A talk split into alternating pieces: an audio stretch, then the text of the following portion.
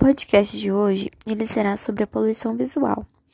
A poluição visual é um tipo de poluição moderna. Ela é encontrada nos grandes centros urbanos, pois ela demonstra várias informações contidas em placas, postes, outdoors, banners, cartazes, táxis, carros e outros veículos de anúncios. Além da degradação urbana, fruto das pichações, excesso de fio de eletricidade e o acúmulo de resíduos. Essa comunicação visual exacerbada nas grandes cidades é um característico da cultura de massa que incentiva o consumo, a qual tem se descontrolado nas últimas décadas.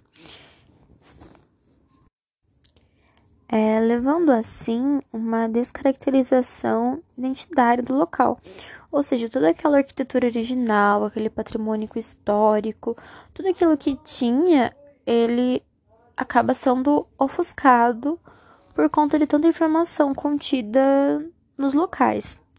É, promovidos pelo excesso de informação, bem como a desarmonia do espaço, o que leva o ser humano a um enorme desconforto visual, afetando sua qualidade de vida. A gente pode citar, por exemplo, a Times Square em Nova York. Trazendo um pouco mais para nossa realidade, é, basta pensar numa metrópole cheia de anúncio, pichação, em que um cidadão comum passa a ser um ativo com a liberdade de expressão para um espectador massacrado e alienado pelas marcas e o consumo. É, a poluição visual ela vai contra a harmonia estética do ambiente urbano, sendo um tema muito discutido na atualidade, é, pois afinal todos queremos uma cidade bonita e limpa, locais agradáveis para habitar e que promovam o bem-estar da população. É, muitas empresas, com aquele intuito de gerar lucro, eles acreditam firme, fielmente no papel da divulgação de seu produto. É, e a partir da falta de leis que priorizem a qualidade de vida do ser humano nas grandes cidades, a poluição visual ela tem aumentado consideravelmente, junto com a poluição luminosa, que é o excesso de luz artificial, e a poluição sonora, que é o excesso de barulho que a gente vê nas grandes cidades. Então, elas podem gerar muito problema na saúde da população, principalmente mental, fato que tem sido alertado por muitos psicólogos. Além de ser gerado pelas empresas, o próprio cidadão ele pode contribuir com o aumento da poluição visual ao degradar o ambiente, por exemplo, a deterioração de patrimônio, pichação, entre outros e as áreas verdes, as quais elas são substituídas algum tipo, por algum tipo de poluição visual. A respeito dos problemas de saúde, como o estresse, os transtornos psicológicos, o cansaço visual, estão os problemas sanitários, que é ocasionado né, pelo excesso de lixo e resíduo, o aumento dos acidentes automobilísticos, uma vez que esse excesso de informação e sinalização ele pode distrair os motoristas, e, consequentemente, problemas de mobilidade urbana acabam surgindo. Uma vez que até mesmo a, a locomoção dos pedestres ela pode ser afetada pelo acesso de placas, postes, outdoor, entre outros. Falando um pouquinho a respeito da legislação, com o intuito de melhorar e solucionar esse problema estético, que vem afetando não somente as cidades, mas os seres humanos que nela estão habitando, é, as cidades brasileiras elas estão apostando em legislações municipais que promovem a melhoria do espaço urbano. Por exemplo, a prefeitura de São Paulo ela apostou na implementação de políticas públicas para promover o bem-estar de todos os seus habitantes, denominado a Lei da Cidade Limpa, que é a Lei nº 14.223 de 2006, que entrou em vigor no ano de 2007, proibindo esse descontrole visual na metrópole, potencializado pelas propagandas publicitárias em outdoors, banners, letreiro, entre outros. É, no artigo 2 da lei, a gente pode definir essa proposta como um conceito de paisagem urbana. Para fins de aplicação dessa lei, considera-se paisagem urbana o espaço aéreo e a superfície externa de qualquer elemento natural ou construído, tais como água, fauna, flora, construções, edifícios, anteparos, superfícies aparentes de equipamentos de infraestrutura, de segurança e de veículos automotores equipamentos de informação e de comodidade pública e alongadouros públicos, visíveis por qualquer observador, situado em áreas de uso comum do povo.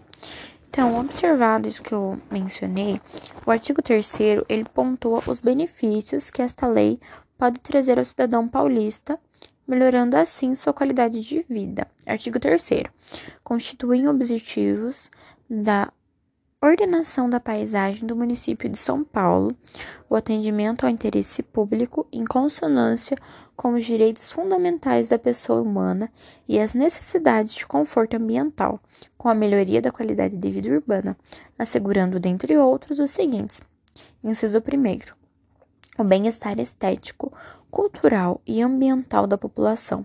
Inciso 2. A segurança das edificações e da população. Inciso 3 a valorização do ambiente natural e construído. Inciso 4. A segurança, a fluidez e o conforto nos deslocamentos de veículos e pedestres. Inciso 5. A percepção e a compreensão dos elementos referenciais da paisagem. Inciso 6.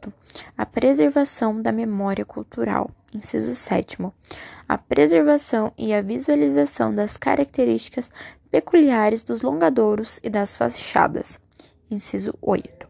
A preservação e a visualização dos elementos naturais tomados em seu conjunto e suas peculiaridades ambientais nativas. Inciso 9. O fácil acesso e utilização das funções e serviços de interesse coletivo nas vias e longadouros. Inciso 10 o fácil e rápido acesso aos serviços de emergência, tais como bombeiros, ambulâncias e polícia. Inciso 11. O equilíbrio de interesses dos diversos agentes atuantes na cidade para a promoção da melhoria da paisagem do município.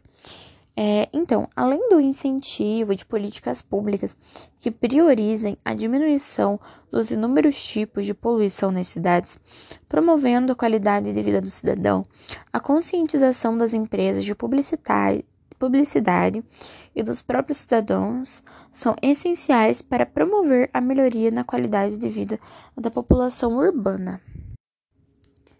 Falando um pouquinho ainda sobre os danos da poluição visual, ele pode contribuir significativamente para as pessoas sofram impactos negativos em suas vidas.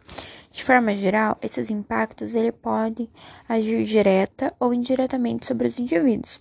De forma direta, eles podem, por exemplo, distrair os motoristas e transuntes de avenidas movimentadas, impossibilitando que eles estejam atentos à sinalização. E de forma indireta, eles podem proporcionar ambientes estressantes às pessoas, fazendo com que elas não consigam desenvolver as atividades necessárias para o dia a dia por estarem hiperestimuladas.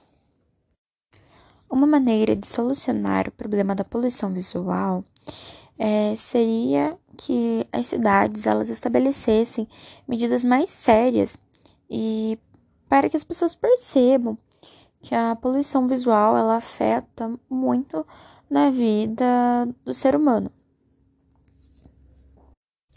É necessário uma regulamentação por parte do Estado para garantir que as propagandas elas sejam vinculadas, causando o mínimo de impactos negativos possíveis.